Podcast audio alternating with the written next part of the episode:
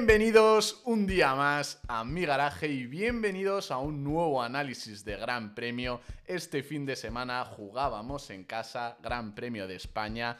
Y bueno, qué decir, mala lectura de carrera para Aston Martin en un circuito este, el de España, que se supone mide en gran medida dónde está cada equipo. Malas noticias también porque Mercedes se asoma y postula como firme segundo equipo. Y por otro lado tuvimos a un Verstappen que ha liderado de principio a fin un gran premio en el que, aunque no os lo creáis, pasaron cosas que voy a analizar con la ayuda de Pablo Blázquez. ¿Qué tal, Pablo? ¿Cómo estás? Buenas, otra vez por aquí. Otra vez, pero tampoco lo diga muy confiado que llevaba sin pasarte por los micrófonos del garaje mucho tiempo, tío. Sí, Y mucho eso tiempo fuera. Es lo que pasa, es lo que pasa. Tú, eh, me acuerdo que de los últimos episodios que grabamos fue el Gran Premio de España del año pasado, en el que tú pudiste disfrutar de la mala organización, ¿no? Sí. Fuiste Estaba víctima allí- de la mala organización. Estaba allí en la ese año. Teníamos ahí un infiltrado, el garaje de Gon tenía un infiltrado, que estuvo aquí contándonos todo. Esta vez no has estado ahí, pero bueno, eso te ha brindado la posibilidad de poder verlo mejor. Ver- lo- verlo, mejor verlo. dicho. Tal cual, Sí, tal sí. cual. Eh, empezaba el Gran Premio. eh, ahora hablaremos de la cual y hablaremos de todo eso. Pero era el verdadero circo lo que nos hemos encontrado este fin de semana, Sí, ¿no, Pablo? sí. Había de todo, celebridades. Pero celebridades eh, de que todos se, los que lados. se quería atrás Mónaco, Sí, casi, sí, te, sí. te digo, ¿eh? A ver, muchos jugadores del Barcelona y París también, pues bueno, venía. Sí, que pilla cerca más o menos a todo el no mundo, pero Rosalía. Goicoechea, bueno, yo qué sé, por ahí todo, Ujú. Dios. Martin Garrix. Sí, había un poco de todo. Sí, sí, sí. Al- eh, Pau Gasol, muy amigo de. ¿Cómo están las máquinas también? ¿Cómo están las máquinas? Yo pensaba que iba a hacer algún guiñito o algo ahí cuando le, cuando le cogieron los micrófonos de Dazón y le hicieron ahí una pequeña entrevista. No fue así, pero. eh, pero en fin, que se respiraba ambiente de carreras Ujú. y c- se notaba que la gente tenía ganas, incluso los propios, en este caso yo, eh, que lo vi con Dazón, eh, a Lobato, a Pedro, todos ahí en vivo, se veía por detrás pasar a la gente asomándose, haciéndose fotos, in- intentando, hablando, se veía cómo Sí. llamaban a, al- a algún amigo o algo, decirle, estoy aquí, tío, estoy aquí Sí. por la tele que me vas a ver, ¿sabes? Eh, no sé, muy, muy moja. Y por ahí pillaban, eh, siempre que podían, a pues, celebridades. Eh, Busquets estuvo también en los micrófonos, pasó el padre Carlos Sainz, eso ya estaría más que hablado, por supuesto. Eh, pero bueno, en fin, no sé, fue un ambiente muy guay. Sí, mejor que Mónaco. Luego la carrera no estuvo a la altura. Bueno, un poco pues lo mismo que Mónaco. Ya. Son No, circuitos bueno, muy este- parecidos en eso, ¿eh? Sí, sí, pero este año, este año no me puedes decir que Mónaco No, no, este año no claro, ha sido una pasada, tío. si llueve, pero igual que la quali aquí. Si llueve, tiene emoción. Bueno, la cual y aquí ya aprovechamos para entrar en materia, en lo que es el análisis de este gran premio. Empezábamos con una quali bastante rara. Sí. De hecho, bueno, si me dejas remontarme un pelín más atrás, Sí. de hecho, la clasificación, eh, perdón, la carrera al sprint de F2, que fue justo antes de la clasificación, yo lo estuve ahí viendo, la vi. tal. em, madre mía, qué carrera. Hubo alguno que se calentó antes de tiempo, que es verdad que estaba fuera de puntos, y dijeron, venga, neumáticos lisos. Y Ulti- salieron con los lisos y eso parecía una pista de hielo, vamos, iba muy, muy, muy mal. Entonces, ha dado a- al final con la mejora de la pista. A mí pues, me ilusionó mucho eh, cómo estaba eh, el tiempo. Diciendo, Sí. bueno, vaya mm, carrera se viene, pero nada, nada. Encima drena muy bien ese circuito. Sí, lo hizo. Estaba sequísimo. Vamos, en cuanto salieron Q1, un poquito complicada, y ya Q2, Q3, un Una clasificación en lluvia, yo me imaginaba ahí cuando veía la F2. Ujú. Digo, "Ay, que siempre la lluvia iguala un poco todo, a Sí. todos. Pero no, no fue ni mucho menos el caso. De hecho, para mal Sí. un poquito. Pero, bueno, Pero- aún- aún así hubo muchos accidentes en Quali. Accidentes. No bande- hubo una bandera roja porque hubo, sí. Em. hu- hubo muchas zonas que se les atascaba a la Ujú. gente, a pilotos como Debris, a Sí, Tsunoda. pero es que esa curva en la que se, atas- Alonso. se atascaban Había como un era charquito, un ¿no? charco que yo Sí, creo que estaba el cambio justo dando gas, rasante, sí, sí, sí. Dando gas, girando volante, Que eh, decía, agua. decía adiós. Debris, ¿me podéis decir que estoy haciendo mal en esta curva? Porque se estaba Sí. poniendo en los nervios. Normal. Pero sí, fue una, fue una quali movidita donde falló Alonso. No le vemos fallar con frecuencia, pero falló y eso hay que reconocerlo porque por esa circunstancia mm, primera fue por la que no consiguió hacer un buen tiempo porque como luego supimos tenía el fondo reventado. Sí. Hecho un queso gruyer, como decía Sí. Pedro de la Rosa. Pero es que, claro, falló en el primer intento de Q1. Suelo Por mojado. lo menos cerró la vuelta, Sí. por si llovía. Sí, sí. Pero, ojo, el primer intento de Q1, apurar tanto teniendo un Aston Martin. Mm. Ya, Me ya parece un se- poco se olía, se olía un poco ese- esa falta de ritmo que a lo mejor podían tener. Sí, sí, sí. Yo, vamos, yo sí soy, pues, un Red Bull, un equipo puntero. En la Q1, tú tienes que ir a guardar los muebles, a pasar tranquilo. A y eso ya yo está. fue precisamente lo que critiqué mucho de Checo en el En Gran Premio de Mónaco. sí. Igual. No puedes hacer, no te puedes con un coche que entras en Q3 sin despeinarte, como también evidentemente puede ser el Aston Martin. eh, no, puedes- no te puedes ir al muro, destrozar el coche en Q1, tío. En la primera curva de todo. En la primera curva. Por favor, me dices que vas un poco justo de tiempo, la última intentas apurar, primera curva. Fue uno de los desastres que nos dejó esta clasificación, el de Checo Pérez, pero por ir un poco en orden cronológico, vamos a atacar primero, vamos Sí. a meternos un poco con Leclerc, ¿no? Venga, Leclerc descolocado con el coche completamente. Completamente un Ferrari que venía con, con un gran paquete de mejoras, se supone. Pero que te daba esa sensación de eh, el Ferrari de Leclerc no encuentra el ritmo, pero como no es por algo en concreto, no saben solventarlo. Entonces mm, se quedaron con esa... Sí, pero eso pasa mucho. Al final viene con un paquete de mejoras muy grande. ¿Qué pasa? Tú tienes muchas mejoras muy distintas. Estos equipos suelen tener como un una especie de diagrama de setup, por decirlo de alguna forma, que tú sabes que si haces cierto cambio va a ocurrir cierta cosa en el coche. Digamos, si le pones más carga adelante, sabes que el coche va a agarrar más de adelante, pero puede que se te vaya de atrás. Pues esto igual con las nuevas mejoras no lo tenían muy bien estudiado y han llegado al circuito de Barcelona-Cataluña sin saber cómo funciona el coche, con un coche inestable mm, Que que, era- que no sabían cómo controlarlo. que era precisamente eh, el objetivo de, esta, de este paquete de mejoras era conseguir un coche más estable, un coche menos de sábados y más de domingos, que era un poco lo que venía siendo el Ferrari, Sí, sí. rápido a una vuelta, rápido el, el sábado, pero sin ritmo el domingo. Ahora parece que han conseguido un coche ni de sábado ni de domingo. Mm, bueno, no es así oye, porque Sainz... De sábado. Sí, sí, sí. Yo creo que las mejoras han quedado igual. Simplemente sigue siendo un coche de sábados y el domingo no rinde. Viene a ser lo mismo. daba mucho miedo a la degradación también. Eh, pero bueno, que firmó un puesto 19. Ujú. Sí, bastante mal. Bastante mal. Sargent solo por detrás. Sargent solo por detrás. un rookie con un Williams Sí, solo sí. por detrás. Luego, bueno, ahora avanzamos con, lo- con- con el análisis de la carrera. Pero bueno, fue el- la primera sorpresa. Luego vino la de Checo Pérez, Ujú. que por tercera vez en la temporada no se mete en Q3 con un Red Bull, con este Sí. Red Bull. Sí, Checo, no sé qué le pasa últimamente. Yo creo que perdió un poquito de motivación a la hora de. Pues con el accidente de Mónaco. Yo creo que le está faltando coger la confianza necesaria en el Sí, pero coche. que viene del accidente de Mónaco, que no puedes perder la motivación por el accidente de Bueno, Mónaco. Yo creo que Max Verstappen se come la motivación de cualquier compañero. Sí, Pensar sí. que estabas luchando por el mundial y de repente. eh, Yo me imagino a Checo co- ahora mismo como masa en esa época, desquiciado, porque tenía al lado de compañero de equipo a un esquizofrénico, como era Fernando Alonso, que, que era inalcanzable. Pff, No sé, yo por momentos sí que le he visto más cerca. Em, Ha salido en este, y ya de paso aprovecho también para eh, que me digas tu opinión, pero ha salido muchas veces en este programa, él sí, Checo, es un piloto que puede disputarle con las mismas armas un, gran, un, un mundial a Max Verstappen. Si puede hacer un Rosberg, por ejemplo. Sí. A ver, mi opinión es que el mundial es muy largo y pueden pasar muchas cosas. Y al final el rendimiento de un piloto no viene solo dado por... Va, no son máquinas, también tienen vidas, también tienen familias, que hay situaciones que te pueden hacer estar rindiendo a un nivel peor. Por ejemplo, la gente con la que te... las compañías que tienes, lo que sales de Ajá. fiesta, esto como todo en la vida, como Ujú. cualquier deportista de Sí, élite. sí. Eh, eh, Y- Hamilton, por ejemplo, de un paso de gigantes eh, Ujú.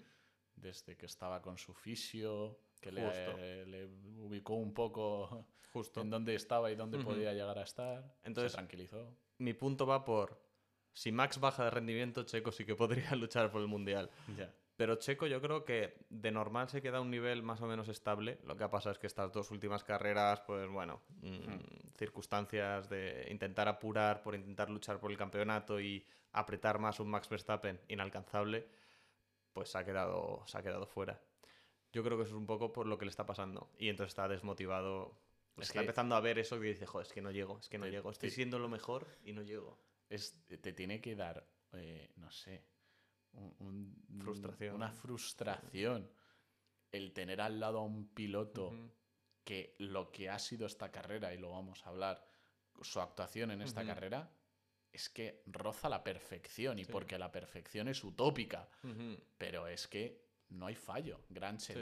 y, y para casa. Y le roba puntitos a un checo que tampoco vale. Hizo una gran remontada.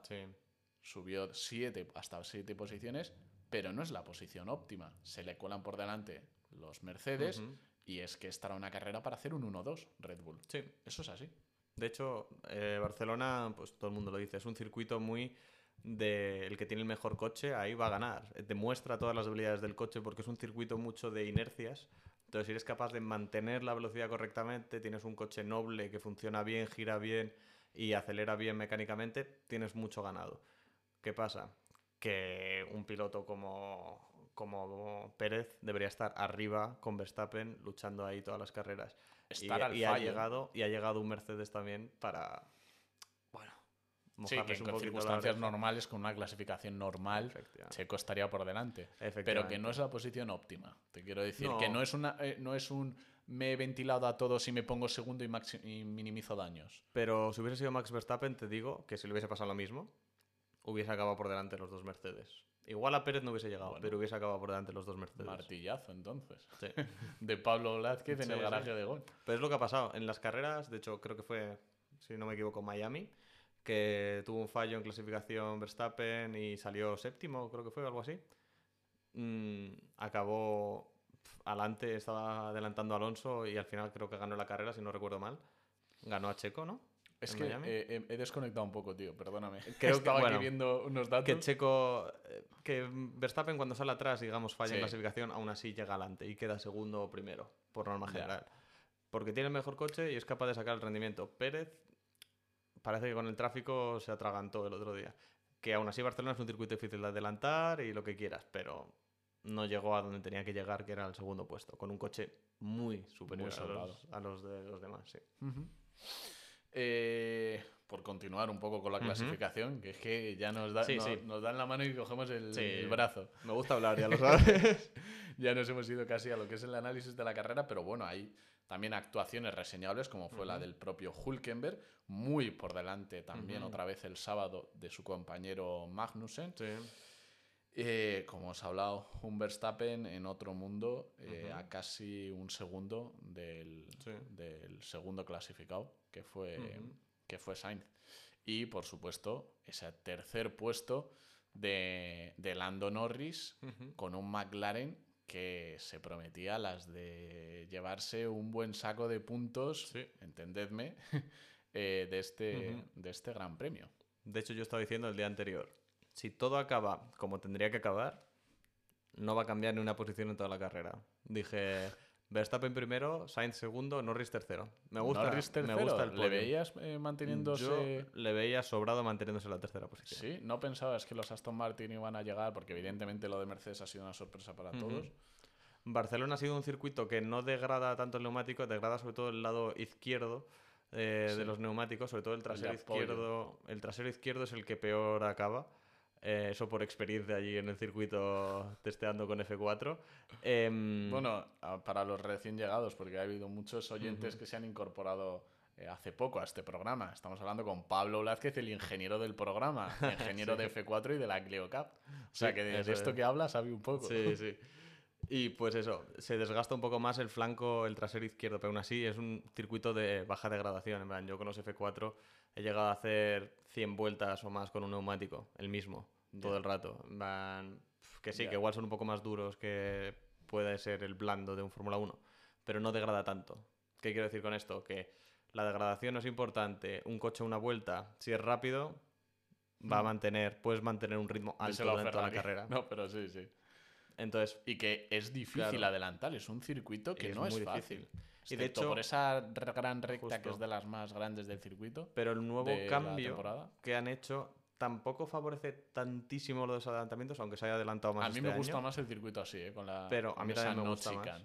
Pero el hecho de que tengan que levantar un poquito en la curva hace ya perder un poco ese extra de energía que puedes tener para conseguir adelantar al final de la, Bueno, luego de la puedes- recta. Bueno, te iba a decir, puedes tenerlos bien cuadrados y hacerla a fondo, pero se ha demostrado que también hacen, haciéndola a fondo no ganas tiempo, incluso puedes llegar a perder. Sí, sí. Haces derrapar el coche, haces... Justo. Y al final, bueno, es una curva, ya hemos visto que relativamente peligrosa Sí. y al final todos levantan. Y cuando está el coche muy cargado de gasolina, sueles llevar más peso atrás encima.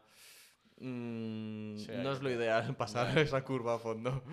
Pero sí, sí. Por eso me ha gustado el nuevo cambio del circuito, eso seguro. Y El único que había corrido en ese eh, trazado clásico del Gran Premio de España había sido Alonso. tío. sí, yo Ni me siquiera acuerdo- Hamilton. Me acuerdo con el, el- Fue con el Renault en 2004, 2005, Sí. algo así. Me acuerdo una, un vídeo suyo haciendo la vuelta rápida. Uf, increíble. Total, total. ¿Cómo suena ese coche? Qué bonito. Sí, sí. Pero bueno, vamos a dejar de fantasear Sí. y vamos a meternos en el análisis de un gran premio que casi me deja noqueado en el sofá de casa. Estaba que me dormía, somnífero era. Y en el que de nuevo tenemos cero abandonos. Que Sí. pensaréis, joder, Gonzalo, parece que quieres que se mate todo el mundo aquí. o No, para nada. ¿Pero qué está pasando? ¿Ya? Ni Baku, ni Mónaco. Bueno, Mónaco abandonó Stroll al final, pero Sí, bueno. que no, no están pasando cosas. Yo creo que. Y era una carrera que era necesaria. Como El, el, techo tema presupuestario, yo lo, motores, lo claro, único que puedo que le puedo achacar, pero Tema motores que ya pues los tienen bastante desarrollados, son más o menos los mismos desde hace mucho tiempo. ¿Qué te puede fallar? Te puede fallar una suspensión. Si te falla el fondo plano, pues. pero que es tampoco lo más se nuevo. tocan, tío. Y lo que se tocan parece que los hacen ahora de titanio los coches. Ya. Se rompen un poco, se cambia el alerón y vuelta para... Sí, bueno, los alerones cascan bastantes, ¿eh? Mira, Norris Sí, sí. Ahí comiendo alerón, digo, comiendo ruedas Pero luego, traseras. eh, este ha sido de, de la temporada, Ujú. eh, yo creo que el primer caso en el que toque con alerón y tiene que entrar a cambiarlo. El resto se fallaba un emplate, eh, Sí. como Leclerc, fallaba no sé qué y seguían corriendo. Sí. y no pasaba nada. Bueno, no sé perdí. yo hasta qué punto. A ver, el endplate hace mucho efecto Sí, de es carga la pérdida de puntos. Sí, y per- que perdería mucho. tener, pero también, por ejemplo, en un circuito como Mónaco, pues no se nota tanto. Ujú. Bueno, en Mónaco se nota bastante la carga, pero es verdad que cuesta mucho adelantar, pero sí. Claro. Sí, sí, sí. Y pues bueno, al final igual no le habría hecho falta parar. Bueno. es lo que yo estuve pensando. Viendo la carrera, se mete en boxes, aún estaba... No se fue atrás del todo, digamos. No sé. A, lo, a lo que voy con lo de pérdida de carga, evidentemente, o sea, un emplate que yo sepa, esto por Sí. tú, no te da carga, sino es como un aditivo para redirigir el No, flujo. no, sí que da, También sí tiene que da carga, carga, sí da, da carga, carga. sí da carga, porque, eh, bueno, me voy a poner un poco técnico, pero muy breve. Es lo que quería. En resumen- un poco para que entraras. En resumen, lo que haces es, al bloquear el aire que entra, digamos, al alerón, Sí. eh, no permites que los vórtices entren y se carguen, digamos, el aire bueno que Sí. pasa por, por el alerón. Entonces consigues generar más carga metiendo un endplate en el, en el lado. Hmm. De hecho, por eso los aviones también llevan endplates en las alas. Vale, vale, vale. Bueno, bueno. Es que todos Ya los días está. aprende Sí. algo. Además, invitas al programa a Pablo Blázquez. Eh, ya no me acuerdo por qué estábamos em- empezando el análisis del Gran Premio, ¿no? Y Ya la cual y la habíamos dado bastante. ya le habíamos dado mucha coba. Eh, pues el último, un día más, una persona que no levanta cabeza, Logan Sargent. Su estrategia de blando, duro, duro, pues no surgió efecto. Es que Tres duro- paradas duro, este- duro. Tres ¿Qué- qué se paradas en este, en Sí. este año se vio. El año pasado sí, pero este año se vio que no, que no, es la, no era la estrategia óptima. Sí, este año no sé si sería porque la pista estaría menos engomada inicialmente, al menos por, por la lluvia, las lluvias de los días anteriores, que pues al final quita toda la goma, la limpia. Igual la estrategia a tres paradas no era la ideal. Y de hecho yo hubo durante bastante tiempo que pensaba que estrategia a una podía ser incluso mejor. Pero bueno, es mi punto de vista desde fuera, que igual un medio duro te apañaba la carrera y te ahor- ahorrabas los 22 segundos de parada. No sé hasta qué punto sería mejor, pero... Bueno, eh, Verstappen, por ejemplo, podría haber hecho un medio duro, lo único que le sobraba tiempo, montó blandos para la vuelta rápida. Sí, sí, tal cual. Aunque luego, bueno, luego lo comentamos mejor, que si no me enrollo. Eh, pero bueno, por nada más que decir de Sargent, que de momento pues va a conservar el, el, asiento, lo que yo llevo diciendo en muchos episodios, porque es un piloto de la casa al que pues, se le debe permitir, se le debe dar un poco más de coba, más, más, intentos al menos, y porque tampoco qué opciones tienes para subir a, a, a, quién vas a subir. A Williams. a Williams. Eh, 19 botas. Muy superado por su compañero de equipo que no encontró el ritmo y pues tampoco le funcionó esa estrategia de blando, duro, duro. Sí, tampoco mucho que comentar. Botas parecía que venía como jefe de equipo casi del equipo. Eh, y, el año pasado fue un auténtico, una auténtica pisonadora de su, de su compañero de equipo, pero es verdad que, o parece que está a otros temas este, este, este, año que viene con su mule, su bigotito, su tal, y parece que se, ha, coche y se ha olvidado de conducir. No, es un piloto muy bueno, pero que en este gran premio pues estaba perdido, como decíamos. En el puesto 18 Magnussen, igual que Bottas, muy superado por su compañero, puso medios en su primera parada que no le funcionaron para nada y tuvo que volver a cambiar y esto pues le, le condenó. Los medios no funcionaron en, el coche Magnussen, en ese hash que, que, le hacía perder posiciones y le hizo otra vez parar y volver a esa estrategia de, tres paradas que se vio que no era la óptima en este, este año, en este circuito. En el puesto 17, Lando. Lando Norris. ¿Quién lo diría después de hablar de, de, lo que hemos hablado en la clasificación? se puso tercero, pero es el claro ejemplo de, de cómo puedes arruinar una espectacular clasificación por un simple toque, en este caso con Hamilton, en la primera curva. A ver, toque que muchas veces pues, no, no va más, pero que también es culpa, pues no fue culpa de Hamilton, fue culpa de, de Lando Norris. Fue un poco que al final en la salida tienes que estar atento a todo y pues no estuvo, no estuvo mirando suficientemente. Se le frenó mucho delante Hamilton, él también, porque delante se le estaban frenando, lo que sea, pero tienes que estar atento. De hecho, revisando las imágenes antes, vi como sale Verstappen, se abre muy muy largo para que Sainz no, no se meta y entonces Sainz intenta ir detrás de él y entonces lo que hace al final es cortar a Hamilton en el exterior de la cuando están girando ya a izquierdas. Entonces ahí corta a Hamilton. Hamilton levanta el pie y, y, Norris eh, Mercedes para merendar. Entonces neumático trasero izquierdo para merendar. Sí, sí. Y ahí las distancias son tan cortas que es que eso demuestra que no ha salido a un gran premio, incluso el cuarto que está relativamente adelante tienes que estar muy atento y puede ocurrir muchos toques. Y eso me recapituló, por ejemplo, al accidente de Sainz con Alonso en Australia, que le sancionaron con 5 segundos. Al final son cosas que pasan en las salidas y hay veces que no los puedes evitar. Hablaremos de sanciones y hablaremos de la FIA también en, este, en este análisis de Gran Premio, por supuesto, porque tuvieron su protagonismo, digamos. Hombre. Eh, en el 16, al, un piloto que que para mí lo está haciendo espectacular esta, esta, temporada. Si nos olvidamos de los eh, cabeza de, serie, los, fuera de serie de, de, esta temporada, es un piloto que, que, está cumpliendo, lo está haciendo fenomenal. Como decía, que no es otro que Albon, que consiguió la mejor eh, y más con un Williams que estuvo muy flojo y lento todo el fin de semana. Fue a dos paradas, quedando por delante de los que, de los que fueron a tres. Básicamente, esa fue su estrategia, pero es que no daba más para, para más ese coche, daba para un 18, si acaso. Sí. Y, y, lo, lo, porque estuvieron lentísimos los, los Williams. Este... Sí, pero Williams sigue en su línea, tampoco. Es que. Sí, Tampoco... Pero en este fin de semana más. Sí, al menos estrategia y parada siempre lo han hecho relativamente bien. Parece un equipo de adelante, pero lo único que quedan siempre atrás. porque no tienen coche. Pero el equipo en sí, el equipo de pista es muy buen equipo, opino. Tanto los mecánicos como los ingenieros. Y este año en fábrica han conseguido más que el año pasado. Es un equipo que ha avanzado. Es verdad, este no era su circuito, no era óptimo para las características del coche, pero... Eh, iba muy lento. Es el circuito, 16 también. Circuito referencia. Circuito, circuito referencia. no va bien este circuito. Ya. ¿Eh? Muy bien, tal cual. Sí, sí, es así, es así. En el puesto número 15 tenemos a Hulk, que hizo una gran clasificación, metiéndose séptimo, pero tras perder muchas posiciones en las primeras vueltas, se apresuraron en Haas le pararon condenando su estrategia a tres paradas, que se vio que, como decía, Sí. que el año pasado era la óptima, pero este, este no era así. Sí, tampoco mucho que comentar. Simplemente que tres paradas no funcionó, ya está. Por lo menos quedó por delante a tres paradas de un álbum, para que se vea dónde está el Williams, Sí. ¿eh? de, un álbum, de un álbum que fue a dos paradas. Sí, pero también salía séptimo, ¿eh? Eh, luego tenemos en el puesto número 14 de Brice, sin más. Sí. Salió 14 y terminó 14. Sí. Para mí es un piloto que le van a bajar pronto, o- porque le- ya le dieron, o eso dicen, tres carreras para espabilar.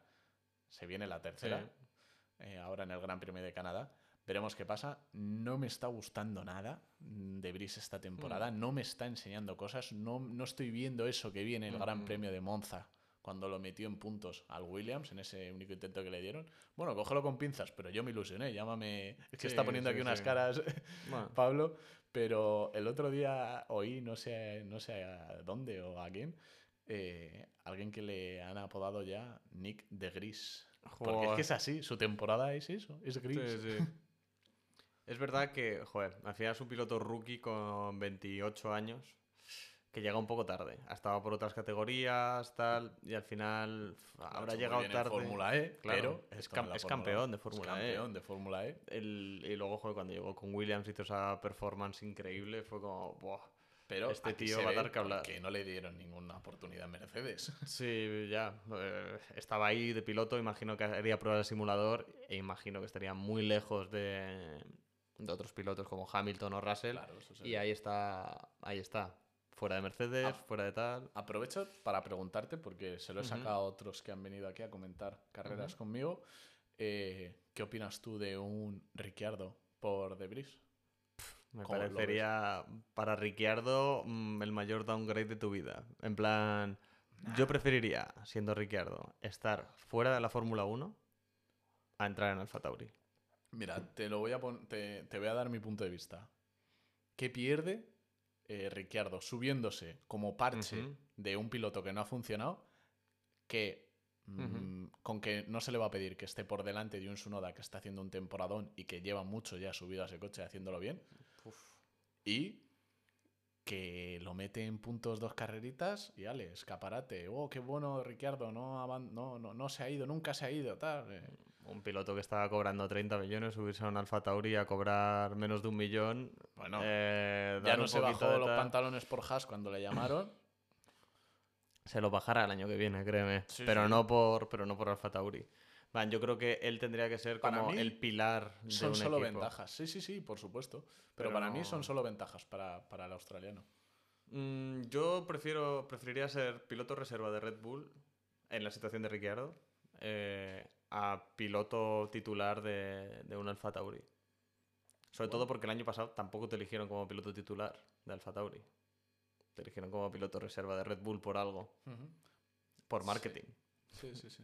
Porque ya no estaba rindiendo en McLaren, en Renault sí que lo hizo bien. Yo que sé, igual con suerte el año que viene en Renault, Renault, perdón, Alpine, alguien se va, por lo que sea, situaciones de la vida, o se queda algún puesto abierto en alguna otra escudería. Veremos cómo evoluciona esa pareja Gasly-Ocon, que en siete carreras Con chispas, como siempre. eh, ya se la han pegado una vez. Sí, sí. Eh, pero bueno, eh, poco más que decir de la carrera de Debris y pasamos al 13 clasificado, que es Piastri. Lo bien que evitaba, como he dicho, el fin de semana para McLaren y al final se salen con cero puntos. Piastri, joder, Q3. Sí, eh, sí, sí, sí. Lo hizo bien.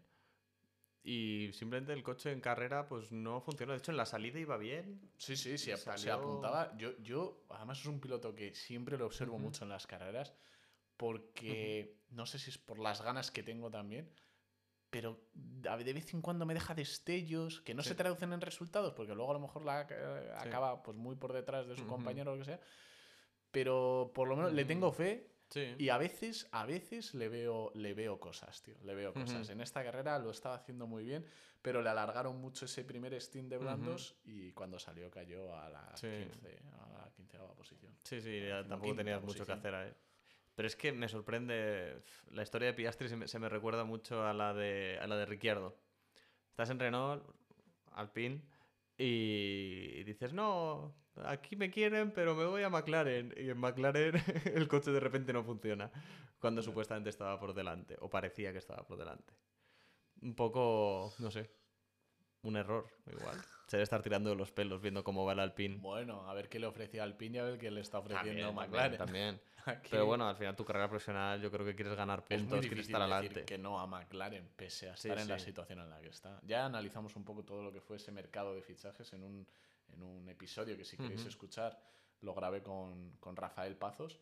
Eh, y pues sí, ahí damos un poco nuestras explicaciones a todos esos movimientos de mercado que hubo en ese momento. Era ya un viaje al pasado casi, eso sí, pones ese programa. Pero, pero bueno, estuvo guay, interesante. Luego tenemos a, A Yuki Tsunoda. a Yuki Tsunoda en el puesto número Ay. 12. Hizo buena carrera, en mi opinión. Hizo muy buena carrera y es vergonzoso lo que se le ha hecho a- al japonés este fin de semana. Pasó por metanoveno, pero tras la que alguno a lo mejor se lo ha perdido Sí. en el postcarrera, tras eh, una sanción de 5 segundos por. No darle espacio a Wang Yuzu, eh, teniendo que irse este por la escapatoria, pues Sí. eh, se quedó en el puesto número 12. A mí la sanción me parece bien. A ¿Ah, mí sí? me pareció. Sí, a mí Esa me es la pareció. Fórmula 1 que quieres que, que- que la FIA va a fomentar. Además, Sí. vienes de que la FIA te está diciendo, el de dentro tiene el espacio, el de dentro... Sí, sí, pero eh, estaba por es- delante. es el que ma- Mm, Y bueno, lo que hizo no es, tan por y lo que delante. hizo es tirarse la larguísimo. Esto lo que hace es fomentar es accidentes, simplemente. ¿Qué Sí, ¿no? accidentes? No, ¿Qué accidentes? Estás en el interior y no vas a dejar pasar que te pasen bajo ningún concepto, que es lo mismo que hace Verstappen y me parece fatal. Tirarte largo y el que está por dentro, el que está por fuera, que aunque vaya más, más adelante que tú, al final es el que está en la frenada por delante, es el que tiene la posición. Y cuando estás en el exterior encima, puedes hacer la trazada más rápido que cuando estás en el interior. Y tienes que frenar más tarde. Por eso, normalmente el de fuera, que es el que encima está adelantando, suele ganar la posición en este caso. Para, A no mí, ser- pa- para mí no tenía la posición ganada tan claramente como a lo mejor Mm. tú, tú me estás comentando, pero es que al final un piloto va a defender su posición. Que cuando te quieres dar cuenta, pues le tienes más encima de lo que esperaba, pero si alargas la trazada y Sí, intentas pero- forzarle a frenar, en este Si caso hay, él si se hay un muro recto. delante, ¿El qué? si hay un muro delante, ¿tú qué crees que hubiese hecho su nada? Hubiese Bueno. frenado antes. Sí. Pues ya está. El circuito debía ser como muros lo que tienes ahí. Y su noda tiró para adelante como si nada. Yo no lo termino de ver. Sobre todo porque en un gran premio la Ujú. FIA te está dando prioridad al piloto de dentro, como decía, que puede, entre comillas, incluso Sí. hacer lo que quiera. Eso se puede discutir. Pero lo que no puedes es venir luego al Gran Premio de España y quitarle unos puntos de oro a un equipo, a Alfa Sí, sí. Tauri, por un movimiento que en el pasado, y te hablo en carreras últimas de esta temporada, pues se ha permitido. O sea, eso lo hace Verstappen y no le van a penalizar. Efectivamente. Eso, eso sí que lo critico. La falta de inconsistencia. es que más tiene. fácil. La falta de consistencia. Exacto, exacto. Sí, es más fácil penalizar Eso a un acuerdo. Tsunoda que a un Checo Pérez. Sí, sí. Tiene una falta de consistencia muy, muy grande en la FIA. Pero yo opino, como Fernando Alonso ha dicho muchas veces, all the time you need to leave space. all the time. Y En Barcelona, además. también. sí. Bueno, y en, Eh, en eh, Silverstone también, En- con Magnussen, Magnussen, bueno, sí. eh, pero en resumen, en este tipo de situaciones o dejas espacio o equivoco, nada. fue con Schumacher, ¿no? En- no me acuerdo qué año, pero en En- España, justo después sí. de la siguiente, que- Sí, puede ser ahí. de la justo. siguiente curva, esa Ujú. la curva 3, la subida de la Sí, 3, sí. no sé. Pero al final, el que está adelante en la frenada, sobre todo el que va por el exterior en este tipo de situaciones, suele ser el que tiene la posición ganada. Y Sunoda ahí alargó como un loco para, para no dejarle por encima. Estaban en paralelo y literalmente le echó de la pista. Es que yo no vi que le echara, tío. Le sea- no le quedaba espacio. Bueno, Y también a lo mejor es que no lo "Me tenía. voy". Claro, no lo tenía porque Sunoda dijo que para adelante. Pero te digo, en Mónaco, Sunoda hubiese frenado Para antes. mí Y en son- Azerbaiyán igual. Son carreras. Sí, Son carreras. Voy a decir como Masi. Son carreras. sí, sí. Yo lo hubiese, san- yo lo hubiese son coches sancionado. dando vueltas a un circuito. ¿Tú lo hubieses sancionado? Sí. Pues yo no. Y me encanta que pensemos diferente. De hecho, yo, como- te yo tengo el curso de comisario deportivo. ¿En así que podría, Pues ya me voy a podría casa. estar ahí y decirle, "Tss, Sunoda, cinco segunditos a tu casa. Me voy a mi casa entonces.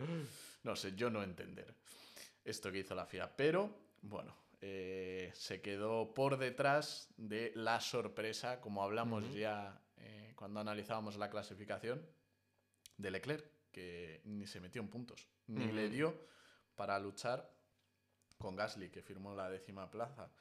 Como decíamos, clasificaba penúltimo en una quali muy rara, todo hay que decirlo. Sale desde el pit lane porque no perdía nada, cambiando caja de cambios y pues otras cosillas. Y algo pudo remontar, pero ni siquiera se metió en puntos. Ferrari.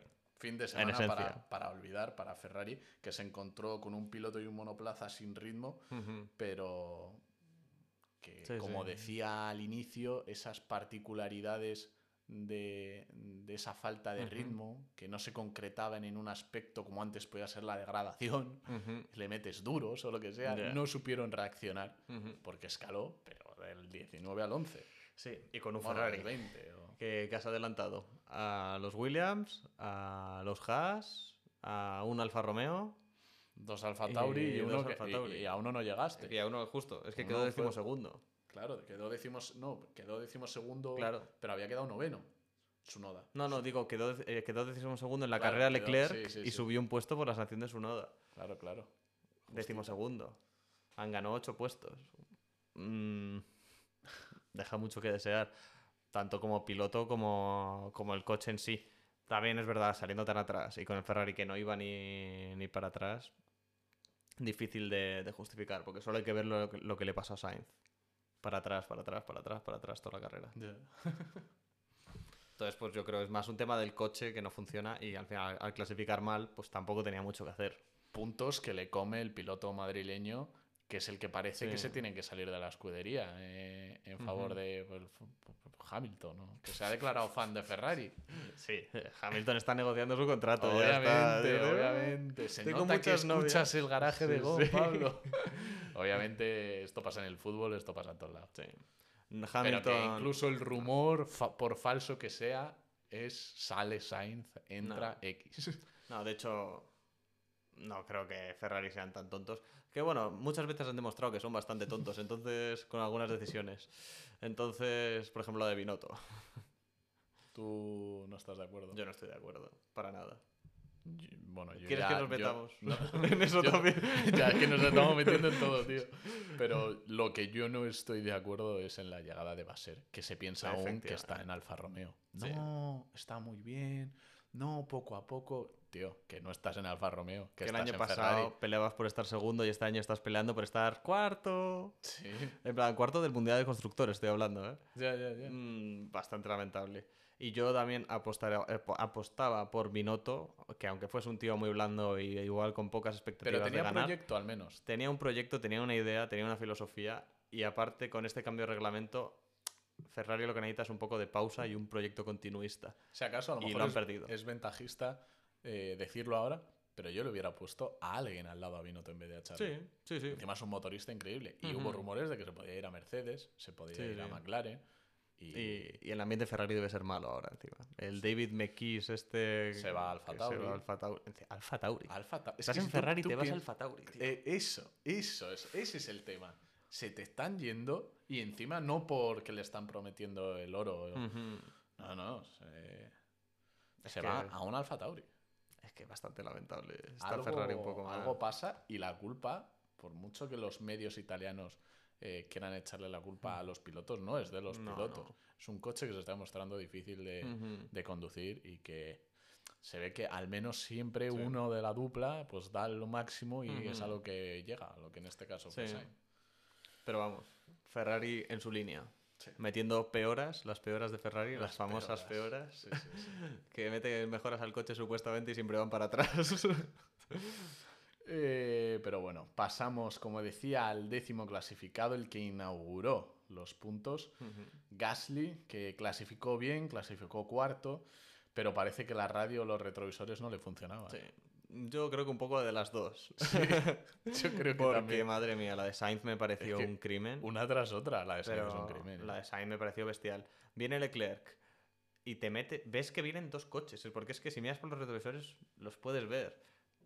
Y estaban al lado, encima el uno del otro. Y coges y te metes entre medias de los dos. Bueno, bueno, es que... Y que no es Mónaco, que yo qué sé. Sí, sí. Dije, Dios mío. Y la de Verstappen, pues bueno, más de lo mismo. Eh, una empanada el ingeniero de, de, de Gasly y Gasly incluido la en la clasificación que Incluso yo, pues yo qué sé, le echaría más la culpa al muro porque es el que supuestamente. pero tiene retrovisores, Sí, tío. sí, sí. Tienes que estar atento a eso cuando estás en tu vuelta de cooldown, Pero- en plan, o la vuelta de preparación. Sí, pero a lo mejor está poniendo cositas en el mapa, eh, poniendo Sí. al, al cambio del mapa. Hazlo en la recta. Sí, sí. Ahí apártate a la izquierda. No vayas por mitad de la No, trazada. no, claro, Es incluso que- si no estás en vuelta, tú siempre al lado de izquierda. Bueno, al lado Sí. que no molesta. Sí, sí. Por lo que pueda venir, vamos. Pero, pero bueno, sí, como decías, molestó a Sainz y a Verstappen y esto le que pues, provocó que le clavaran Sí. una penalización de, Eh, de empanada francesa, en resumen. Empanada francesa. Eh, salió décimo, tuvo malas paradas y acabó décimo, que esa es Sí. otra, las paraditas que se marcaron en Alpine. Sí, pero aún así quedó décimo. Quiero decir, en plan, aún fallando el equipo, eh, queda Eso décimo y eso de demuestra las mejoras que Sí. han conseguido meter al PIN, que Sí, está... Sí, sí, sí, y que clasificaron muy bien. Sí, sí, yo creo que está incluso llegando al nivel de Ferrari. De hecho, como siga así la cosa, si Alpine sigue en la trayectoria que está llevando, que es hacia arriba y Ferrari hacia abajo, A ver, igual... es verdad eh, que luego en ritmo de carrera, en carrera, se vio, y esto es un poco el análisis que yo os traigo de la carrera, que aún les falta para llegar a Aston Martin, y ya no te cuento, a Sí. un Ferrari, o sea, perdón, a un Mercedes, Bueno, que, que este, que, eh, a lo mejor Pero- solo en esta carrera, no, no, de Mercedes yo tengo un par de dio- cositas que comentar después. sí, sí, dio, dio un sorpaso. Al final, con ese neumático de duros que, montó, que montaron los, los Aston Martin al final, que ese sí por fin les funcionó, le quitaban las pegatinas a ambos pilotos franceses. Y al final, pues fue con lo que se tuvieron que quedar. Sí. Con un décimo puesto y un octavo de, de Ocon, que ahora Sí. llegaremos a él, porque entre los dos franceses se coló en una, en una- igualando el mejor Sí. puesto de su temporada eh, a Wang Yuzu, el piloto chino. Sorprendente la carrera, muy por delante de su compañero. Tenía ritmo este fin de semana y lo tradujo en resultados. No sé ni cómo llegó ahí, la verdad. Yo Para sí, mí yo es sí una. Le sorprenda. echaron una sorpresa. manita en la FIA con la sanción de su nota. Mira, por 5 segundos si no hubiese quedado noveno. Aún así, noveno. Por delante de Gasly. Por delante Sí, sí. de, de una Bueno, de Leclerc ya lo sabía. pero me refiero. Con un coche supuestamente inferior a, a bastantes de los que han quedado por detrás No, de es él. verdad, yo le he pegado muchas collejas a este Sí. piloto, ¿eh? Porque A mí, en Fórmula 2 lo hacía muy, muy, muy bien. Era un piloto que siempre estaba en top 3, ahí peleando y siempre hacía unos adelantamientos increíbles. Cuando no le echaban de la pista. ¿tú crees que si no fuera chino eh, No estaría. tendría, tendría hueco después de la temporada pasada, por, por lo menos? Aparte de que Mm. yo considero que no hubiera subido, ¿eh? Si no fuera chino. En el sentido por todos los patrocinadores Claro, que trajo. sí, sí, sí, sí. Yo creo Es un, que Para mí es un piloto de pago. es un piloto de pago, pero es un piloto de pago bastante bueno para ser un piloto de pago. En plan, Yo por le ejemplo, pongo el asterisco todavía, ¿eh? ¿Le pones el pongo, asterisco? Uf. Sí, sí. Mm, Tío, que le metió cuarenta y pico puntos botas el año pasado. Sí, pero me estás comparando a un tío que está en Mercedes luchando contra Hamilton, intentando luchar por mundiales y por victorias contra Con un el tío. rookie, que se supone que es el piloto chino de calidad, que te han dado Claro. una oportunidad en, Esto es en AliExpress. Alfa Romeo. Esto ha pasado de AliExpress a algo un poco mejor este año. Lo que pide y lo que te, llega. No, pero este año ha llegado lo bueno. Sí, Y sí, esto sí. es como todo, te Bueno, tienes que acostumbrar. eso, o que estamos viendo una versión también de botas muy lejos de la que es. Porque esto es lo mismo eh, que en Alfa, en Alfa Tauri, por ejemplo. ¿Ese Alfa Tauri es tan malo y lo está haciendo tan bien Yuki? ¿O lo está, está Yuki normal? Lo que pasa es que tiene un compañero que está muy lejos del potencial de- del coche. Ese es un poco ese. Por, por eso. Por esas circunstancias. Por eso tú quieres subir a cosas, Ricciardo, quiero subir a Ricciardo. Sí. A ver qué pasa. A ver qué hace. A lo mejor se, se mete en Q3 todos, todos los fines de semana y dices, coño, pues tampoco estaba tan bien, ¿eh? Sí. Aunque yo estoy convencido que lo de Yuki Tsunoda eh, es real Sí. lo que está haciendo esta temporada. Aunque te veo poner muchas caras. Puede ser. Pero Sunoda y Su tuvieron las suyas en Fórmula 2, ¿eh? Bueno, Estaban ahí, ahí. De hecho, si no recuerdo mal, Zu quedó por delante de Sunoda en Fórmula 2. Si no recuerdo mal, ¿eh? Pero hace ya unas, unas cuantas temporadas, así que no recuerdo exactamente cómo fue. Pero creo recordar que Su quedó tercero en el Mundial de y Pilotos. Mick Schumacher y- fue campeón Y también. Mick Schumacher fue campeón y mírale dónde está. Bueno, está en Mercedes, pero. Es que es la única opción que hablamos de lo de Sargent. Si Sargent se baja, que se suba a Mick. Es, es- es de Es las que pocas opciones. Por eso te digo que para qué van a, van a, van a bajarle del coche sí, sí, sí. al piloto de la casa el que todavía se le puede dar. Se le pueden dar oportunidades. A mí yo creo que Logan lo puede hacer bien, ¿eh? Pero Yo, déjale yo tiempo. creo que también, yo creo que también es un piloto rápido. Es un piloto rápido, que eso es lo que ha demostrado en categorías inferiores. Eh, bueno, de Zu poco más. Muy buena carrera, saldrá en las notas, por lo menos en las mías. Y llegamos a Ocon. También gran clasificación, gran salida, pero los Alpine aún no están al nivel de, de Aston Martin y en esta carrera mucho menos al de Mercedes, como, como te Sí. comentaba. Quienes le pasaron sin despeinarse, eh, pero poniéndose siempre más difícil, poniéndoselo siempre más difícil a, a Alonso. Sí. Ah, está llegando al pin. Vaya maniobra más innecesaria, la de Ocon. eh, con esa pérdida, una, una posición sí, ya sí, sí, sí. perdida frente a Alonso. ¿Y qué necesidad hay de estrangularle ahí? con- O con en estado boxe? puro. Ya, ya, pero, macho, se la va a mirar, que al final siempre se cree un impedimento cuando al final es un estorbo nada más. De Vale, hecho, sí. a Ocon creo que hay poca gente que le tenga en buena estima, ¿eh? A mí me parece un pelotazo, que es lo peor, ¿eh? Sí, el tío es muy bueno, pero de cabeza muy mal. Ya, ya. Es lo que yo eh, creo. Y mal compañero. eh. Mal compañero. Pero vamos, de hecho es que si ve que lleva los mismos colores que tú, va a chocarse contra ti. Dice, tú no pasas, es que me da igual, nos chocamos antes. Veremos cómo se desarrolla la relación, esta, la pareja francesa. Encima dos franceses, escudería francesa, yo creo que va a haber... Van a saltar chispas por ahí. Sí, sí, eh, por supuesto. Y se llevaron, no pueden coincidir las familias. Sí. Pero bueno, esto ya lo saben todos, pero que a mí no sé quién fue el iluminado que se le ocurrió meter a esos dos en el mismo Bueno, equipo.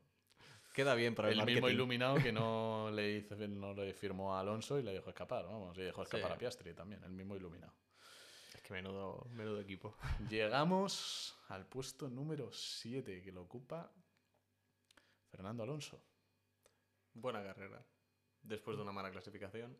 ¿Mm? Un coche Vaya. que aparentemente estaba tocado, clasificó o- octavo eh, Ujú. por esa sanción de Gasly, que nos supo a muy poco, la verdad. Yo Sí. estaba, joder, venía de hacer grandes Yo clasificaciones. también. Yo esperaba un P3, algo así. Sí, sí, sí, total, total.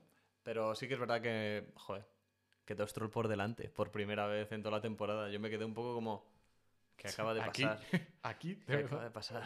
Pero claro, sí, yo lo achaqué un poco al fallo que tuvo en Q1 eh, en la primera vuelta, lanzando la vuelta, creo que, o fue, no sé si fue la segunda vuelta lanzada que hizo, pero vamos, que se fue a la grava y estos coches con los delicados que son con el Y fondo que plano. se fue rápido, no fue como Sí. Checo, que Checo Sí, se sí, salió en la curva 9 o 10, no me acuerdo, Es que- eh, muy lentita. Sí, se fue a 200 y pico por hora. Eso fue a 200. Sí, porque salían a casi 260 km por hora de la curva de esa última. Es que ahí destrozas. Todo. Es que Sí, se sí. veían, de hecho, no sé si visteis las imágenes a cámara lenta, pero se ve El como sale un trozo de, Ah, no. de- de fibra de carbono del suelo y al final es una parte muy delicada que el aire está como muy controlado y al momento que abras un agujero allí y entre aire, digamos, del exterior Y del la coche, plaza- los tropeas. La, la pieza clave en estos nuevos Sí. monoplazas. El fondo, vamos, lo máximo. Pero parecía, sí, parecía que después de cambiar el fondo, etcétera, el ritmo en carrera sería otro. Pero se vio que no, el neumático blando no iba bien y por si fuera poco decidieron montarles dos sets de blandos a cada piloto. que es que esa es otra. El equipo Sí, veníamos de Mónaco con ese set de con ese juego de medios cuando sí. eso era una piscina. Eh, ahora el neumático blando no te funciona, no solo se lo metes a Alonso, sino se lo metes también a Stroll. Pararon primero a Stroll, si no me equivoco. Se lo metes a Stroll, por lo menos estrategias diferentes, a ver qué funciona, conocer el coche, intentar eh, algo diferente.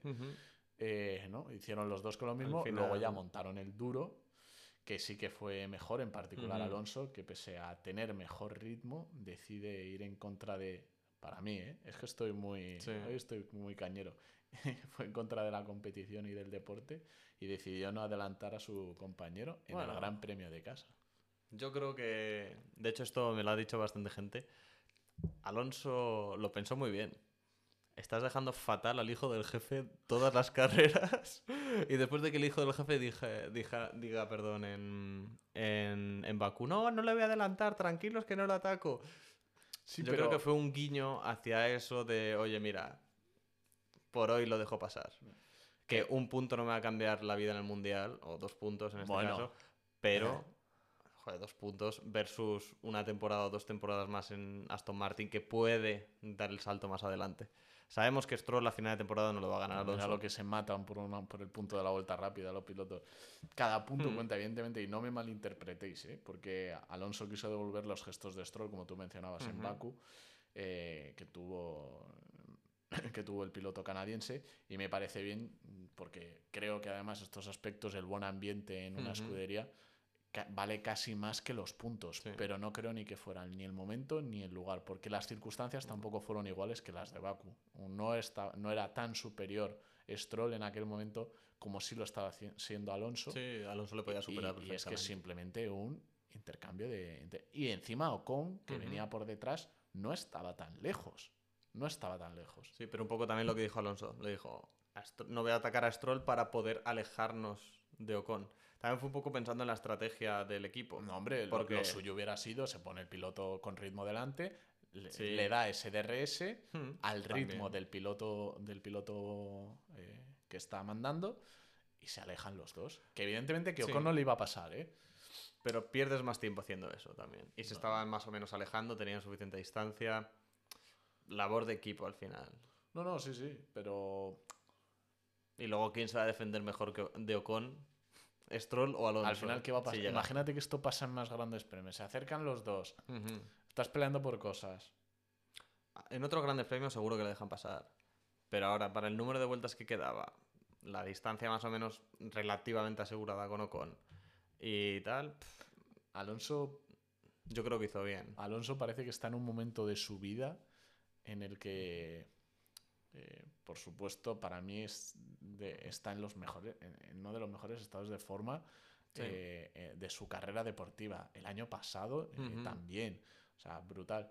Pero es sí. verdad que está en un momento mucho más zen, diferente, Hmm. ganas de enseñar otra faceta de Alonso, ¿no? A lo mejor al público, porque esto A ver, siempre ha tenido fama de mala gestión en los equipos y tal. Pues Ah, parece que igual fama está para mí cambiar. no que no que no No, no viene a cuento, Intentando no. demostrar algo mala diferente. prensa mala prensa Sí, inglesa También, también. que no ayudaba con lo de Hamilton en su momento. Pero sí, sí. Yo creo que al final lo hizo bien. Jugó sus cartas para poder mantenerse el máximo posible y ser amiguitos de Stroll. Y seguir ahí. Que al final. Papi Stroll paga las facturas ahí, así que. total total y bueno hablando de Papi Stroll pasamos al sexto clasificado Ujú. Stroll que hizo un salidón nos tiene muy acostumbrados Sí. eh, colocándose tercero en las primeras vueltas pero como a su compañero los blandos no le hicieron ningún favor Sí. Pero bueno, es que es exterior a Hamilton. Sí. En la curva Pero 4. es que es un piloto bueno, ¿eh? Yo le tengo mucha confianza, mucha Sí. estima, más que, más que Zu, Sí, sí. Más que su Noda Sí, eh, sí. a mí y, y que al final, que sí, que ha estado siempre abanderado por su padre, Sí, pero que el mejor no, se- no, no le van a mantener eh, mm, todos los años que lleva en Fórmula 1, si no es, eh, si no me equivoco, desde 2016 o 2017. eh, si es un piloto malo, que no da resultados, que se carga el coche. Sí, efectivamente. Yo creo que es el mejor piloto de Paco que hay. Eh, siempre ha estado muy mm, Sí, sí. eh, underrated, en plan, Eso es la marti- gente... ma- eh, Sí. martillazo del garaje de Gon. vamos. Sí, sí. A mí siempre me ha parecido un piloto, pues average, en plan, en la media, digamos, nada inhumano, nada increíble, pero por ejemplo no es un Mazepin No. que paga porque te den un coche, estrellarlo todos los fines Ni- de semana, quedar último, ni un Latifi. Es un piloto bueno, de Ni hecho, un bueno, Mick. hizo alguna pole, hizo una pole en Turquía hace un par de años, creo que fue, Ujú. 2020 fue, de hecho, en el año del COVID. eh, al final, pues tiene destellos de calidad de repente, luego comete sus errores como todos, también. pero es bueno. Lo hizo muy bien. Es un piloto decente. Pero nada, no va a ser campeón del mundo nunca, yo creo. Y... Pero bueno, de todas formas, en Bueno, categorías inferiores sí que eh, resaltaba. Estaba en, la, estaba en la Ferrari Academy. En plan, era un piloto que, joder, llamaba la atención. Y al final, pues bueno, ha llegado a Fórmula 1 por sus Y se ha medios. mantenido. Pero, pero se ha mantenido. Bueno, también se ha mantenido porque su padre estaba ahí también. Sí, para ayudar, pero que, que no es eh, el tipo de piloto No. ni el tipo de ambiente que le va a mantener a toda costa. No, no, estoy de acuerdo en eso. En- en ca- ha cambiado de escuderías, Williams, Racing Point, Aston Sí, Martin. sí. Las que ha ido comprando su padre. Sí, sí, lo sé, lo sé. Pero bueno, Bueno, yo- Williams lo que yo diría mucha es- mano, evidentemente. si corren los 20 mejores pilotos del mundo en Fórmula 1, Stroll estaría. No, por supuesto No, que no. estaría. Por supuesto que no. Pero para lo que hay está bastante bien. Claro. Por eso te digo que nunca sería campeón del mundo.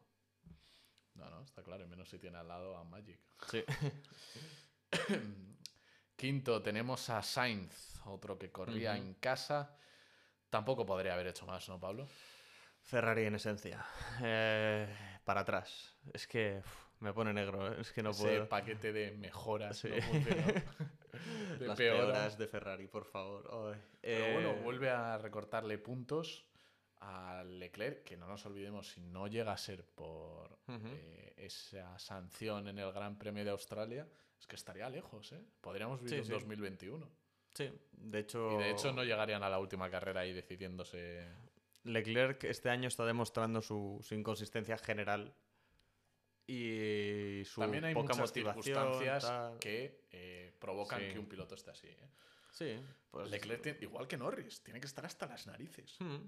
Sí, sí, te dan un coche que no funciona y no funciona el año. eh, De hecho, el año pasado, Y- segundo del mundial. los equipos. Y, y- Y y este se queja año- mucho más Sainz que Leclerc, que supuestamente Leclerc es el que tiene la llave, es el predestinato, es el futuro campeón de la escudería, pero el único que veo cada día en la radio insultar y ridiculizar casi con educación a su equipo es Sainz. Sí, Pero ¿cómo porque hacéis esto? ¿Cómo hacéis lo otro? Leclerc solo se queja, pero sin fundamento normalmente.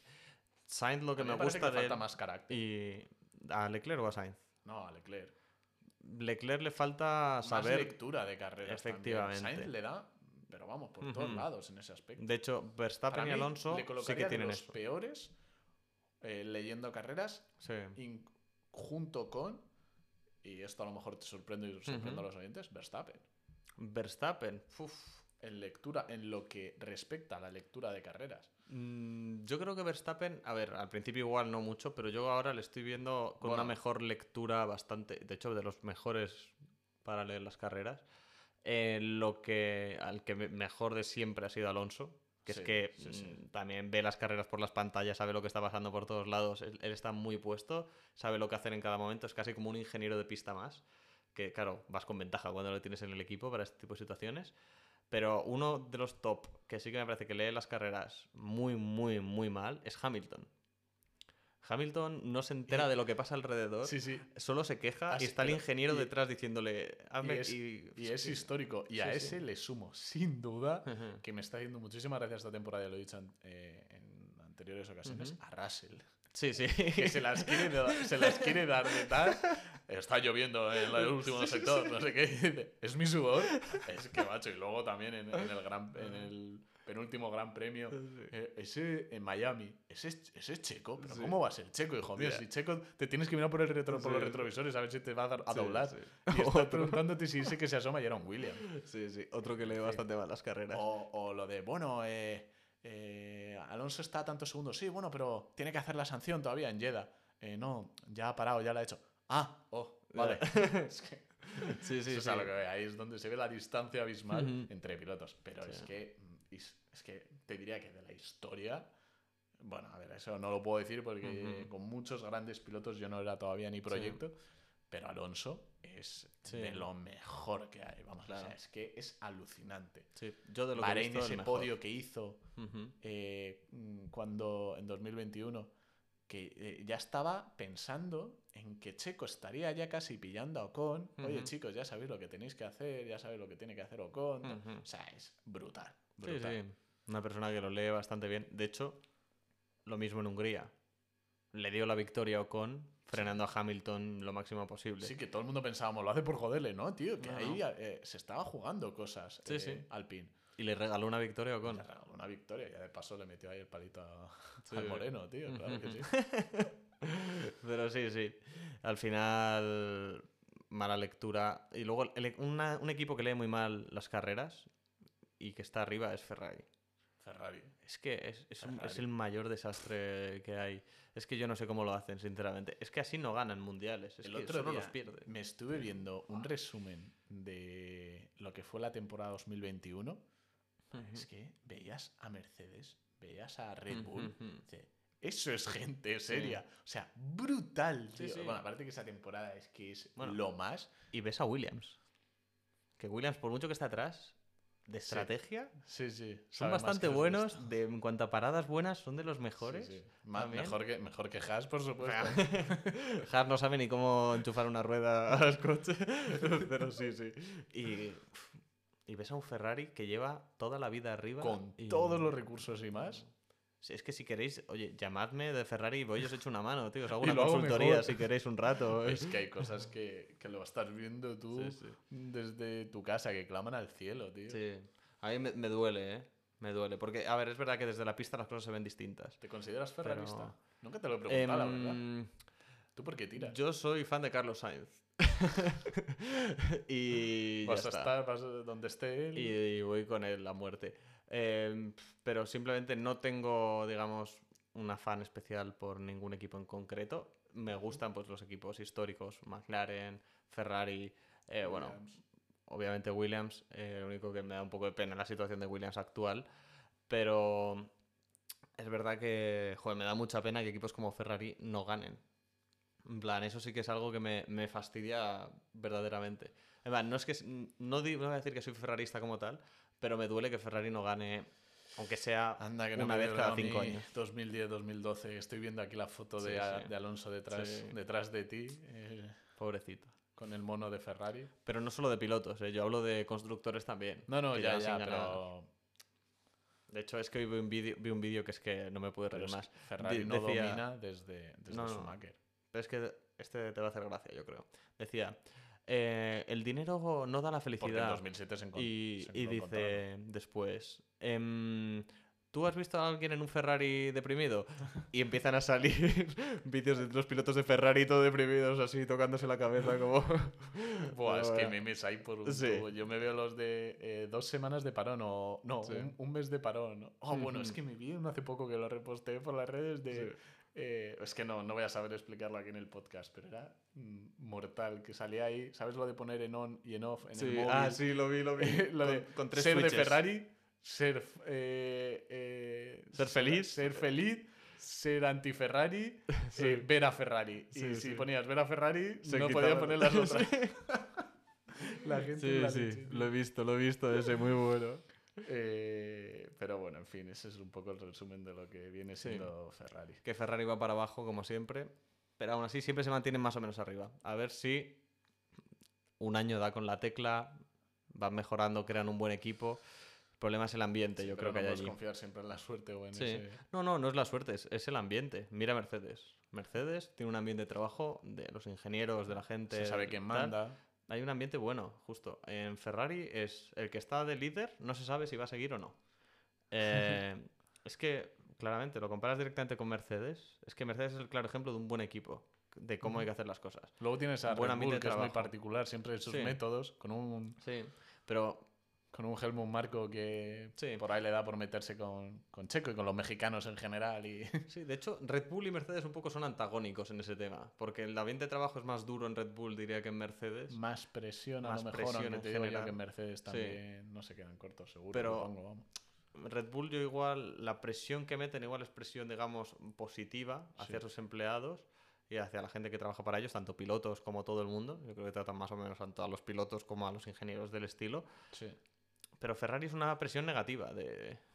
Tío, eh, eres malísimo. En plan, como... ¿A dónde vas? No vas a llegar a nada. Ah. Tío, estoy trabajando para ti, quiero hacer lo mejor posible para ti. Mm, ayúdame un poco a ser mejor, no a ser peor, en plan, estar desmotivado, deprimido, etc. Sí, sí, dame recursos, dame armas. Pero bueno, uno que sí que tiene los recursos y tiene las armas para pelear por este, por este mundial es el cuarto clasificado, Checo Pérez, que como Sí. decía al, inicio, por tercera vez en la temporada fuera de Q3, salió 11 con un juego de medios como Verstappen, novedad, fueron los dos Sí. únicos junto con Sergent que no salieron con blandos levanta siete posiciones. Pero ¿qué te voy a decir, Pablo? Siete Cada carrera que pasa, Verstappen se aleja más. Y no olvidemos que Russell, que salía por detrás, acaba delante de él. Sí. Y esto, como también te he dicho antes, debió ser un 1-2 Sí. de Red Bull. De hecho, es que no Salían sé. las cábalas para el mejor piloto de la carrera. No sé. Sí, sí. No sé si la gente solo ve la carrera, bueno, puede ser. Pero si coges el, el- el piloto del fin de semana. No, la Y gente solo un vota por ¿eh? la carrera, que, que es la cosa. Sí, sí, bueno, y vota Y- porque. Porque yo no le hago ningún caso ahí. Sí, sí. Driver of the Day es un poco un chiste. sí, sí. Pero bueno, eh, al final Checo Pérez una performance un poco mala mm, durante todo el fin de semana. Eh, lleva un par de, fi- de fines de semana mal, fines de semana malos y esperemos que ahora para cuando vuelva se recupere y haya un leve bajoncito de Max y podamos ver algo de pelea por el mundial porque si no va a ser muy aburrida esa temporada Que- en tema de mundial de pilotos. Que abandona o tiene algún problema. Que abandona por fiabilidad en una carrera y que tiene un choque en otra Sí. Verstappen y ya se pone Ya a, a, a 15, Sí, 20 sí. puntos. De hecho, lo que decía es, quitamos ahora mismo a Verstappen del mundial de pilotos y tenemos una temporada increíble.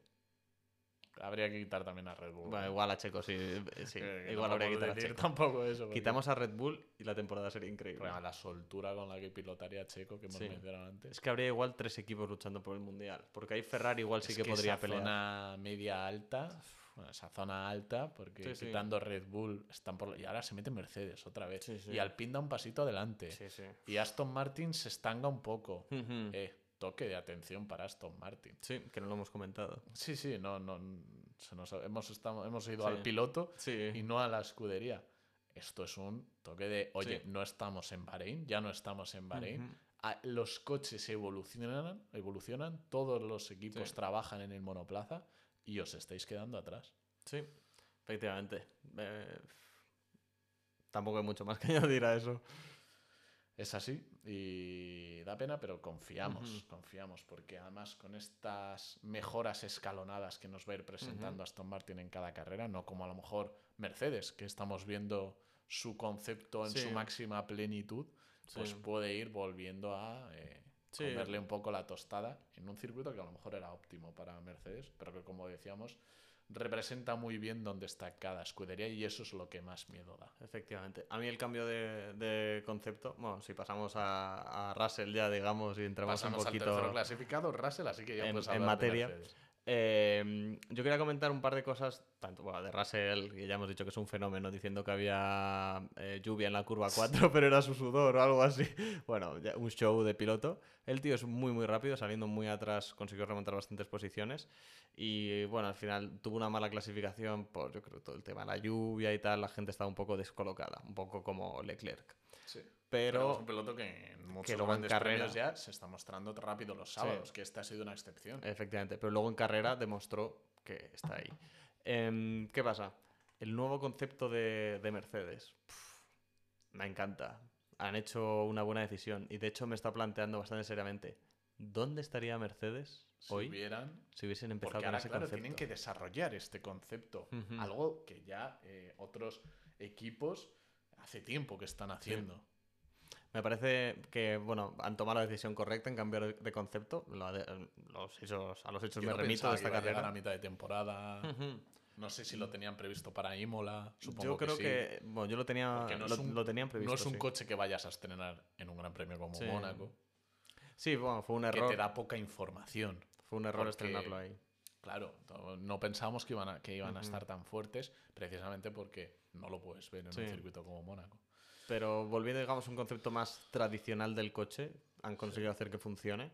Y... Rescataron los pontones, vimos Sí. pontones, vimos ahí huequecillos, ¿no? sí, como... sí, sí. A ver, al final es como construyen los coches Y a todos mí me los encanta pilotos. que haya Digo, todos los que otros equipos apuesten por, Por cosas por algo diferente. Al final dices, si hago lo mismo que el resto, Ujú. tendré los mismos resultados. Efectivamente. Pero igual los mismos resultados para Mercedes era que ser campeones del mundo.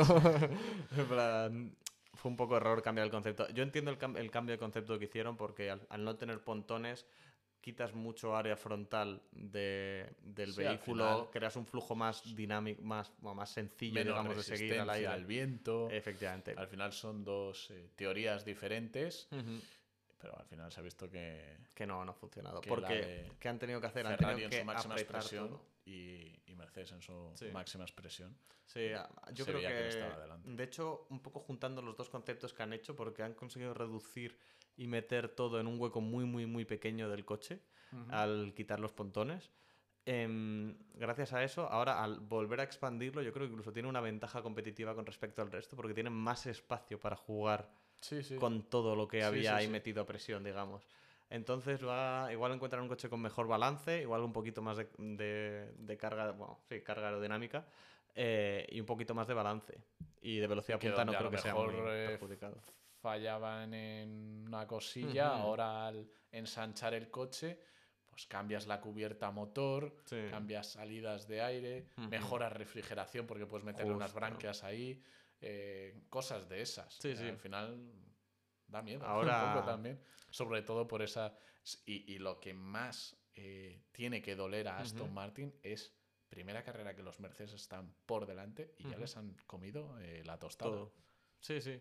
Pero Mercedes Este es el problema de haber tenido solo un equipo eh, sumando, perdón, Un solo un piloto. piloto sumando en Aston Martin, que pese a haber sido superiores Sí, durante todo el. sí, sí. durante lo que llevamos de temporada, primera carrera se están por delante y ya ha habido sorpaso. Sí, sí. Sí, al final un 2-3 de Red Bull, de Red Bull de Mercedes es un resultado que no era esperable para nadie. El sábado, sobre todo.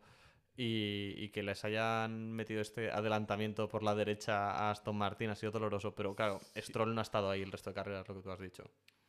Aston Martin con 5 podios suma 134 puntos y Mercedes con 3 podios 152. Claro. Pero eso demuestra la constancia de un equipo. Y tener dos Sí, pilotos tener muy dos top. pilotos enganchados. Exacto, exacto, total. Es eso. Y Aston Martin, lo que hemos dicho, Stroll bastante bueno para ser un piloto de pago, pero No, sigue siendo Russell y Hamilton. Entonces, pues ahí se demuestra. Qué Total. bueno. Pero bueno, eh, pasamos a Hamilton, el segundo clasificado, con ese gran paquete de mejoras, como mencionábamos, Sí. de, de Mercedes, que pareció funcionarles, al menos en este gran premio. Ambos se hincharon a adelantar, ayudados también por esa degradación que ha logrado respecto a otros grandes premios a base de estas mejoras. Y vuelven a pisar el premio por primera vez y por partida doble desde el Gran Premio de Brasil 2022. Es que no somos conscientes tampoco, ¿eh? Bueno, tampoco hace tanto, ¿eh? Brasil 2022 es el año En pasado. tiempo sí, en carreras no tanto. En carreras sí, sí. Pero, joder. Mercedes nunca se fue. Es lo que demuestra. Y como sigan así este año, yo creo que van a dar mucha guerra el año que viene. Este año ya no creo que, que, que lleguen a nada. No, Pero- total, total. De hecho, que se meta en la pelea, bueno, es que no tiene rival Red Bull, pero sí que puede estorbar más a equipos como Aston Martin Sí, y Ferrari de cara a comerles un poco la tosta, bueno, básicamente a ese segundo puesto Sí, en el Mundial de Constructores. Y bueno, pasamos ya a, lo que fue El Gran Premio. el- el- el- el- el- un extraterrestre Sí. en, en- en Barcelona este fin de semana, alguien que ha estado eh, a otro, a- en otro mundo, Sí. tanto Verstappen como Red Bull. Red Bull, sí. Gran Chelem y no hay quien pare a este tío. A una victoria de igualar a una leyenda como es Ayrton Senna.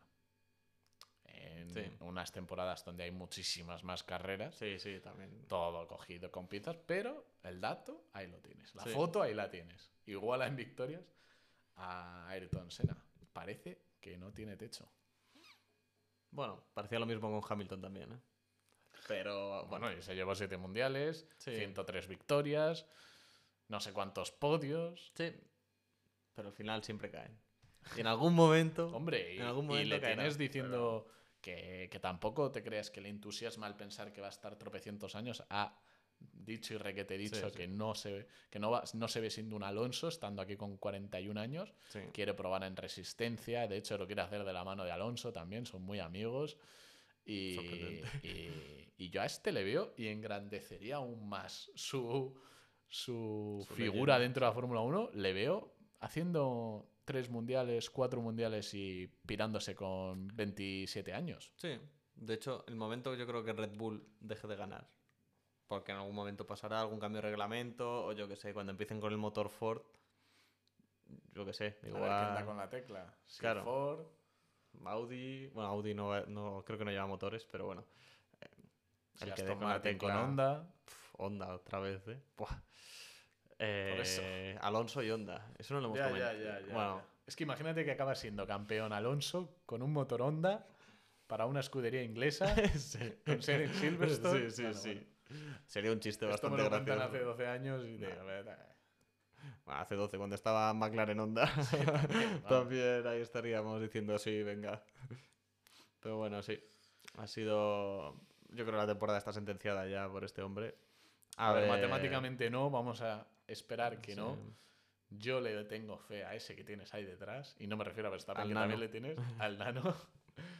Eh, porque aunque lo pensemos, porque yo pienso que evidentemente no va a ganar el mundial, nos tenemos que dar la- esa- ese, ese gusto, ser felices, estar ilusionados cada vez que Sí. nos sentamos en el sofá, encendemos la tele y esperamos la 33 y que luego sea Y la, la dos. 34 o la 2 o la 34 básicamente. Eh, porque ya me has puesto ahí la, el, el detallito Sí. ahí de el Sainz. Sí, sí. Yo amo a Sainz, por supuesto. Sí. Eh, me ha salido la 33. Sí, ya lo sé. Yo soy más de Sainz, por eso pido la 2. Y bueno, que no hay que perder la fe. Y si te preguntan, ¿crees que tú di que sí? Y tú sueña y mete en, en tus porras siempre a Alonso ahí arriba. Eh, porque nadie nos puede, nadie te va a quitar ese gusto. Luego no van a 33, bueno, pero has estado ilusionado como el que más y esperando que llegara cada fin de Sí. semana la carrera. Pues hasta aquí ha sido un poco el análisis de este gran premio pero que no puede terminar si no es con las notas que ponemos en cada eh, gran premio a los protagonistas de- del fin de semana. ¿Quieres abrir tú? ¿Abro yo? Yo las tengo, sí. Pues Sobresaliente empieza, lo tengo bastante claro. Y como siempre, eh, bueno, Red Bull y Verstappen. Aunque cometí un pequeño error con la black and white, eh, la bandera por sobrepasar los límites Bueno, de pista. No, lo- no se transformó Pero, en error porque claro. no pasó nada, pero es verdad que es ahí cuando le dices, ¿Para qué? ¿para qué? Sí, pero bueno, se lleva el sobresaliente, aunque hubiese cometido eso. voy también pequeño poco las error. lecturas de carrera y Sí. todo eso. El, luego notable se lo lleva Mercedes. Uf, notable mejora en el rendimiento del coche, sobre todo en carrera. Clasificación Notable, buena. notable, mejor. Claro. Joder, que está... Si es que estoy on fire. Y luego el aprobado. Me hubiese gustado darles un poco más de nota, pero se lo doy al PIN. Me sorprende la, la mejora que han, que han metido. Y me parece que han dado un paso adelante bastante importante. Y luego el suspenso se lo doy a Ferrari. En su línea. eh, Ferrari en conjunto. Sí. Porque, las mejoras no son las esperadas, Sí. porque Sainz ha estado dando el máximo y solo ha conseguido un quinto. Efectivamente, porque si Sainz, si fuese, hubiese sido una carrera, digamos, normal, Sainz sale segundo, hubiese quedado segundo, tercero si Pérez llegaba o algo así. Al final han perdido con Mercedes, que sí, que ha conseguido una mejora muy buena Mercedes, pero es que ha perdido con los dos Mercedes y con Checo, que salía de muy atrás. Le sacó, Mm, o sea, bueno, y Leclerc no llegó ni a los puntos. Es que me deja mucho que desear un equipo que supuestamente aspira a ser top. Para mí es Ferrari lo que ha fallado, sobre todo. Leclerc incluido, ¿eh? Leclerc el que más. Pero Ferrari en conjunto yo creo que ha sido lo que no ha funcionado bien. Y por eso les he dado tanta cera durante, durante este podcast. Pues eh, mis notas, yo el sobresaliente, por no ser repetitivo, porque además sabía que ibas a poner a Verstappen y porque es, como están en otra liga, cuando enciendes la tele el Sí. domingo, pues también para mí están en otra liga en lo que respecta a mis notas, así que los he sacado, evidentemente han hecho carrerón y sobre todo Verstappen. Pero mi sobresaliente se lo lleva el equipo Mercedes por ese salto tan grande, cómo le come la tostada. Fíjate dónde estaba Ferrari en 2022 Sí. Cómo se quedó en 2022 y cómo otros equipos pues se están espabilando y se ponen a, Se quedaron cerca, ¿eh? a su Mercedes altura. y Bueno, Ferrari. sí, sí, terminó haciendo podios y todo Mercedes. Pero para eso, un, un coche que se lo dejó Binotto y ahí se y, y- Sí. y ese es el coche que se quedó y nunca más se supo. Eh, notable. Y aquí a lo mejor puede venir un poco más la polémica con estos dos que voy a decir, pero bueno, me he ido a piloto. Notable se lo doy a Sunoda porque pasó la bandera a cuadros noveno. evidentemente le voy a dar el notable porque ya me he mostrado bastante cabreado con esa sanción que para Pablo sí era justificada, para mí no lo es. Le robaron unos puntos después de un carrerón como los que viene haciendo y eh, yo por lo menos desde aquí, desde mi humilde garaje, le voy a premiar con este notable. Ha aprobado. Yo también se lo pondría en notable, hizo una carrera muy buena. Y salía más atrás, subió bastantes puestos. Claro, claro. Eh, el aprobado se lo doy a Wang Yuzhou porque ha hecho la mejor carrera de la temporada y ha estado muy por encima eh, de un Botas. Eh, encontró el ritmo, se le dio bien el circuito y mm, aprobado. Y el suspenso aquí va a ir escalonado, ¿vale? Venga. ¿Qué tienes? ¿Un 4, un 3, un 2? es que tenía, tenía, tenía varios. Eh, candidatos al suspenso. Al final se lo he dado al, a Ferrari con mención especial a Leclerc, pero tampoco quería dejarme sin mencionar a la FIA por todo lo que he mencionado a lo largo de, de, la, de, la, carrera, que no puede ser tan decisivo y menos con un, siendo tan arbitrario. Pero bueno, yendo más a Ferrari, que es el suspendido, y en particular Leclerc, pues por esas peoras eh, que, se han, que se han visto en este Gran Premio, cómo no han dado ese paso que tanto prometían, que se esperaba ya desde Emilia Romagna, que se reservaron en Mónaco porque no era un circuito donde podían extraer mucha información y que por fin ha llegado el momento y nos ha decepcionado, como viene siendo habitual en, en la escudería italiana. Y un Leclerc porque al final ambos pilotos pilotaban con las mismas armas y es verdad que por circunstancias no sabemos por qué, qué le pasaría al monoplaza de Leclerc si es que le pasaba algo o simplemente era Leclerc. Me parece muy mm. raro que un piloto de estas características quede como quedó en clasificación, no remonte como, como hizo el domingo y acabe, acabe firmando una de las peores carreras de, de, su, de su, carrera en, en Ferrari. Eh, eh, pues así que nada, se queda así, sobresaliente Mercedes, notable su noda, aprobado Zhu, Yu y suspenso Ferrari con mención especial a Leclerc.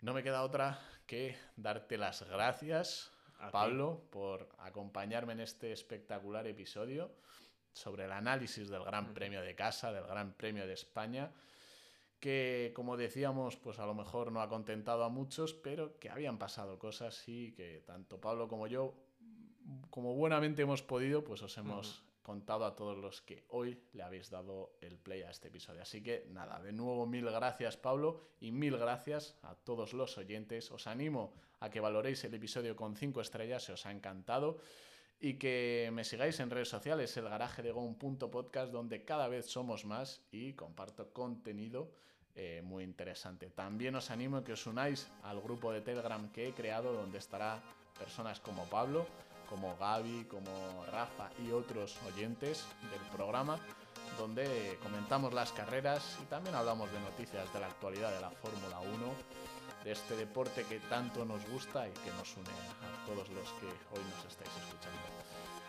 Muchísimas gracias y nos vemos en el próximo episodio del Garaje de Gon saludo.